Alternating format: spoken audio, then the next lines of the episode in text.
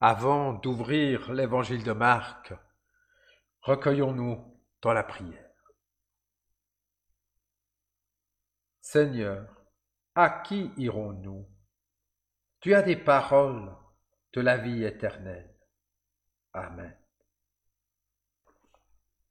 Et nous lisons dans l'Évangile selon Marc au chapitre 16, à partir du verset 9 et jusqu'à la fin de l'Évangile. Le dimanche matin, Jésus s'est relevé de la mort. Il se montre d'abord à Marie de Magdala. Il avait guéri cette femme en chassant sept esprits mauvais qui étaient en elle. Marie de Magdala va raconter aux disciples ce qu'elle a vu. Les disciples sont dans le deuil. Ils pleurent. Ils entendent Marie leur dire Jésus est vivant, je l'ai vu. Mais ils ne la croient pas. Deux disciples sont en route pour sortir de la ville. Jésus se montre à eux d'une autre façon. Les deux disciples reviennent le raconter aux autres, mais on ne les croit pas, eux non plus. Enfin, Jésus se montre aux onze apôtres pendant qu'ils sont en train de manger. Il leur fait des reproches en leur disant Vous ne croyez pas et vous ne voulez rien comprendre. Vous n'avez pas cru ceux qui m'ont vu vivant. Ensuite Jésus leur dit, Allez dans le monde entier, annoncez la bonne nouvelle à toutes les créatures. Celui qui croira et sera baptisé, celui-là sera sauvé. Celui qui ne croit pas, celui-là sera condamné. Et ceux qui croiront, voici comment ils montreront la gloire de Dieu. En mon nom, ils chasseront les esprits mauvais, ils parleront des langues nouvelles. Ils pourront prendre des serpents dans leurs mains, et s'ils boivent du poison, cela ne leur fera aucun mal. Ils poseront les mains sur la tête des malades, et les malades seront guéris. Après que le Seigneur Jésus leur a dit cela, il est enlevé au ciel, et il s'assoit à la droite de Dieu. Les disciples partent pour annoncer partout la bonne nouvelle. Le Seigneur travaille avec eux et il leur donne le pouvoir de faire des choses étonnantes. De cette façon, il montre que les paroles des disciples sont vraies. Amen. Le lectionnaire protestant nous a proposé ce passage de l'Évangile pour aujourd'hui. Pour une fois, une alternative a été suggérée, car pour certains, cette fin de Marc serait un passage un peu moins évangélique, en ajout. Marc finit son récit au verset 8. Les femmes s'enfuirent, loin du tombeau, toutes tremblantes et bouleversées, et ne dirent rien à personne, car elles avaient peur. Point. Je veux bien que le récit se termine ainsi, mais il y a quand même eu une suite. Des témoins qui ont rencontré le ressuscité. Marie-Madeleine, les disciples d'Emmaüs, je pense vous les avez reconnus dans ce récit. Le message de la résurrection est arrivé jusqu'à nous, grâce à ces témoins. Aujourd'hui, il est intéressant pour nous de voir de plus près ce qui s'est passé dans cet intervalle entre la peur et le courage d'annoncer la bonne nouvelle de Pâques.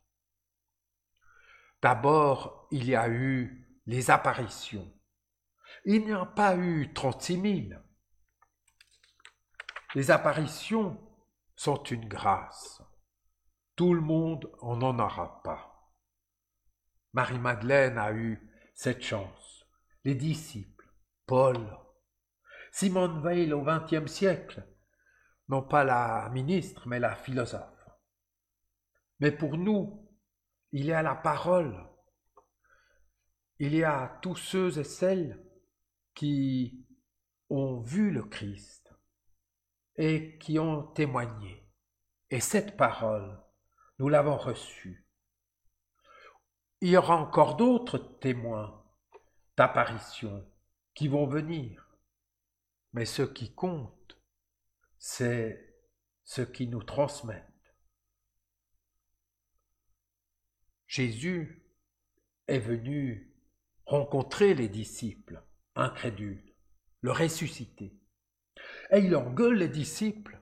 Le verbe est fort, qui veut dire injurier, invecter, insulter, reprocher. Mécréants, sans foi, leur dit-il.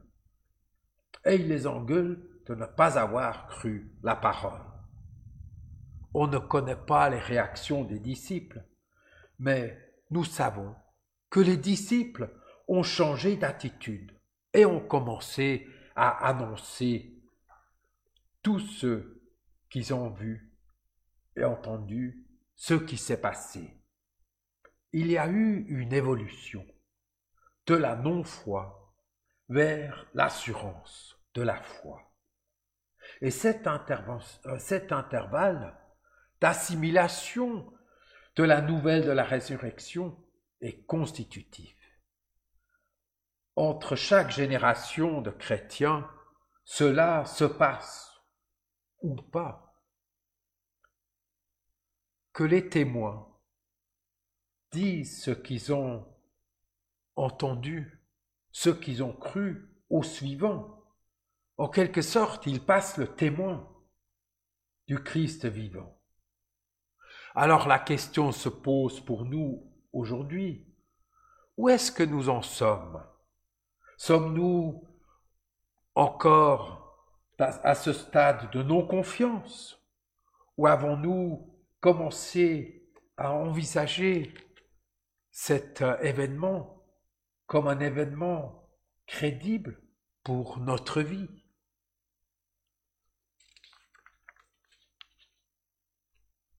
Et il est vrai que nous, enfants du XXe siècle, au formatage rationaliste, n'avons pratiquement plus de récepteurs pour le message de la résurrection. L'intervention du ressuscité était musclée pour rendre réceptifs les cœurs des disciples. Et cette parole du Christ est peut-être aussi pour nous aujourd'hui. Ça suffit, l'obstination de ne pas croire. Si le ressuscité choisit d'utiliser de grands moyens, c'est qu'il y a aussi un enjeu. Il y a pas seulement la résurrection du Christ pour lui-même, mais pour ressusciter le monde avec lui, la création tout entière. Les disciples ont compris le message et ont commencé à annoncer la bonne nouvelle, car le monde a besoin d'être relevé au nom du Christ vivant. Et il faudrait peut-être trouver des langages nouveaux. J'imagine comment j'annoncerais la résurrection aux oiseaux. Peut-être faudrait-il commencer par avouer que j'étais pas vraiment à la hauteur ou nous étions pas forcément euh, très bienveillants vis-à-vis de l'avifaune avant de pouvoir annoncer la bonne nouvelle de la vie à venir. Mais ce qui reste, c'est la conclusion du ressuscité, qui est magnifique et prometteuse pour nous. Le Seigneur agissait avec eux.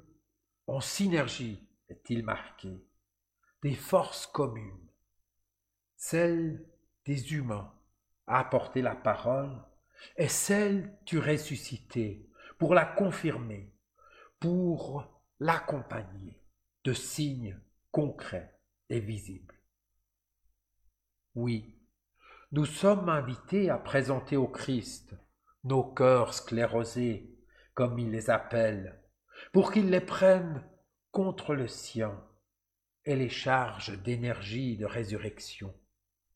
La synergie de résurrection commence par un cœur à cœur. Amen.